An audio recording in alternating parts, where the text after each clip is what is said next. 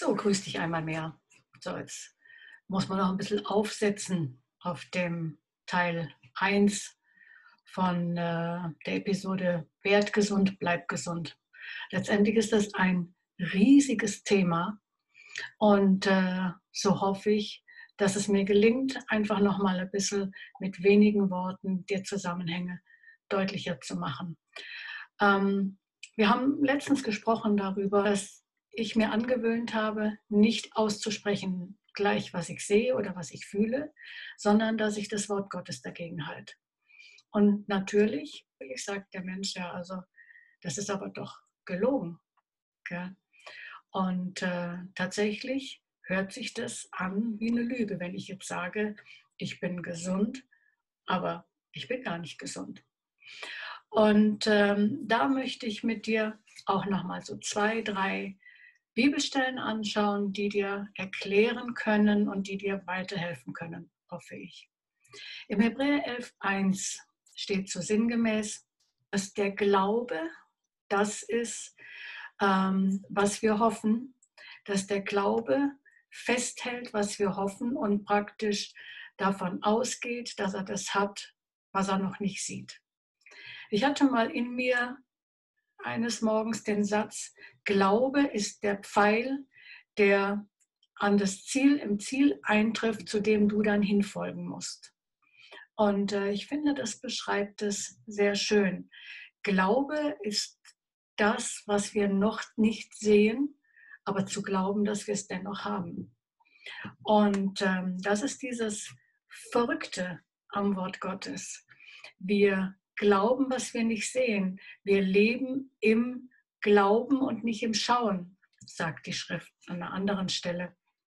Und das ist diese Herausforderung, ähm, dass wir diesen Blick für die geistliche Welt mehr bekommen, mehr und mehr bekommen und einfach erkennen, dass hinter, wie ich das in einer anderen Episode schon gesagt habe, hinter den Symptomen, hinter dem, was jetzt gerade dir angeboten wird, eine Rettung steht, auch wenn du sie noch nicht siehst.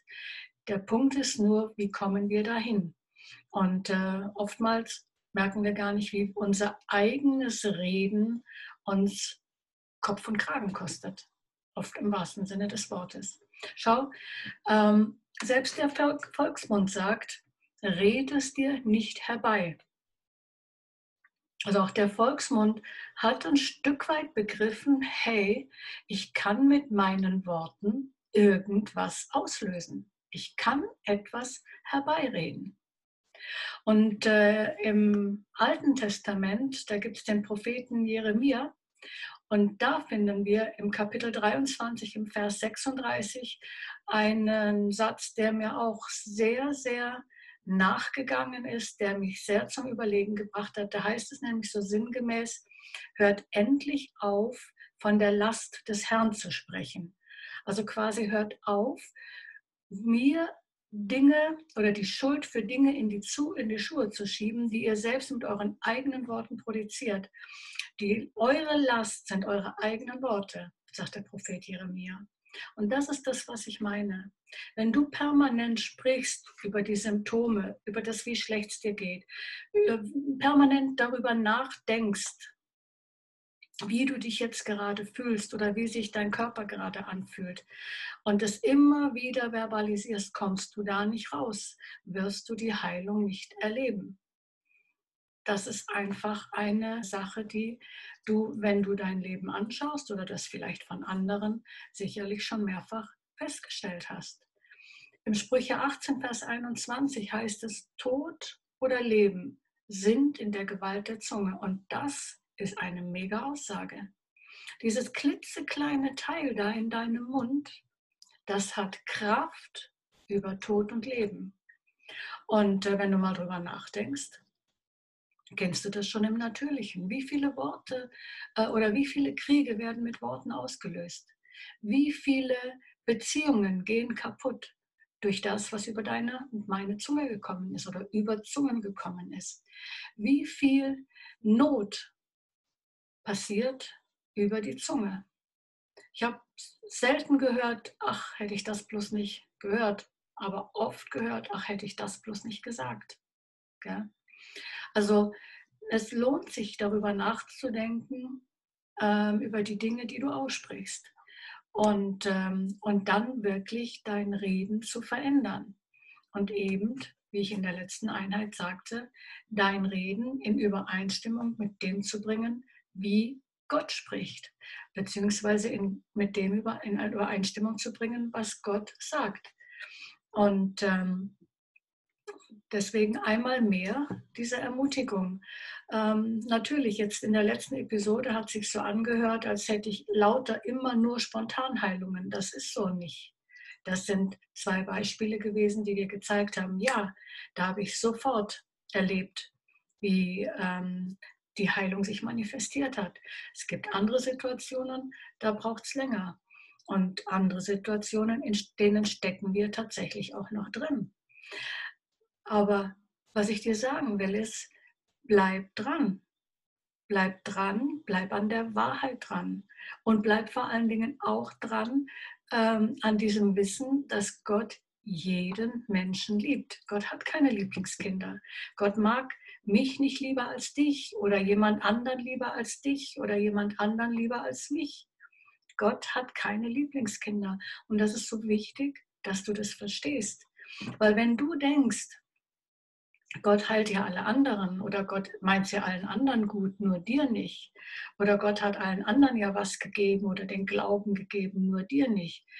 Dann kommst du nicht voran auf deinem Weg mit Gott.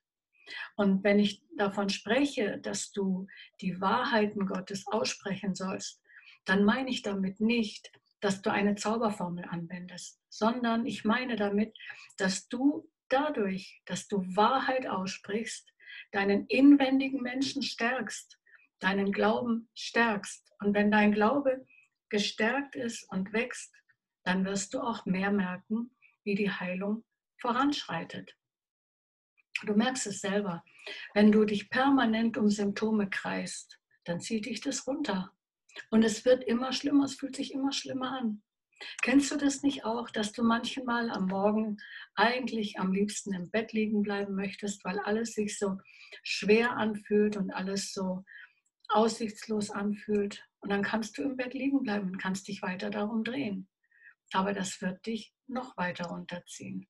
Aber wenn du dir von Gott helfen lässt, aufzustehen, wenn du anfängst, ihn bei seinem Wort zu nehmen und sein Wort auszusprechen, wirst du merken, wie du langsam wieder, ja, im wahrsten Sinne des Wortes, in Gang kommst, wie Kraft in dich hineinkommt, wie ähm, auch Freude vielleicht reinkommt oder Frieden reinkommt. Aber das kann nur passieren, wenn du die Medizin nimmst, nämlich sein Wort.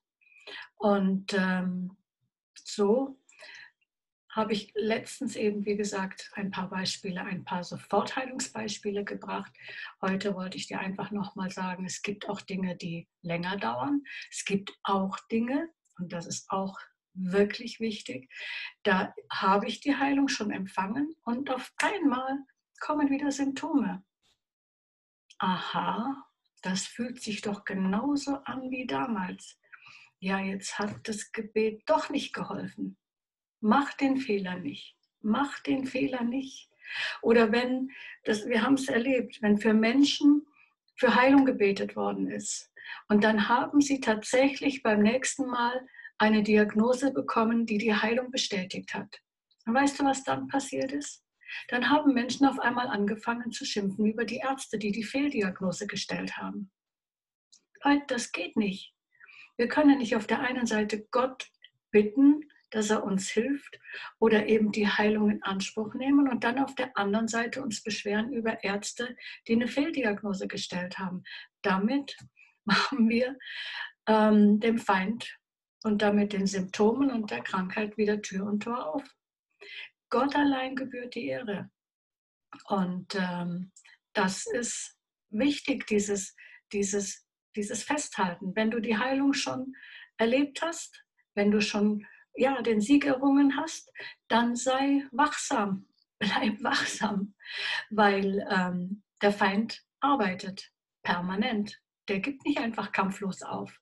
Und es können wieder Symptome auftauchen und es können wieder Schmerzen auftauchen. Und dann ist die Frage, wie stehst du?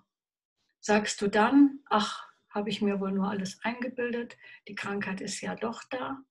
Oder sagst du, nein, in Jesu Namen, auf der Stelle, verschwinde wieder mit all dem, was du mir da anbietest. Verschwinde in dem Namen Jesus Christus, weil er hat mich gesund gemacht und diese Gesundheit, die halte ich fest. Ich äh, bin hoffnungsvoll, dass dir diese, dieser Teil 2 auch noch mal ein Stück weit weitergeholfen hat, ähm, dass eventuelle Fragen gelöst oder geklärt worden sind oder beantwortet sind. Ähm, genau, der Satz war mir noch wichtig. Mhm. Oftmals argumentieren Menschen und eben auch ganz viele Christen, ja, wenn Gott wollen würde, dass äh, alle Menschen geheilt sind, warum gibt es dann überhaupt Krankheiten? Warum sind dann äh, auch viele Christen krank und warum sterben dann auch viele Christen? Und da hat mir etwas geholfen, das ich in einem Buch gelesen habe. Wenn, äh, wenn wir diese Argumentation anwenden, dann müssen wir auch anwenden, wieso sündigen Menschen denn noch, wenn Jesus Christus am Kreuz bezahlt hat für alle Schuld? Einfach mal so zum Nachdenken.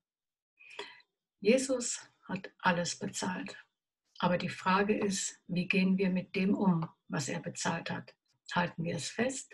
Kämpfen wir darum teilweise, dass wir es wirklich behalten?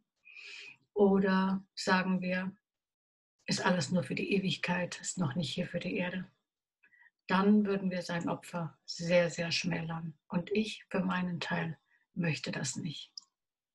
Also, auf ein neues bis zum nächsten Mal. Ciao.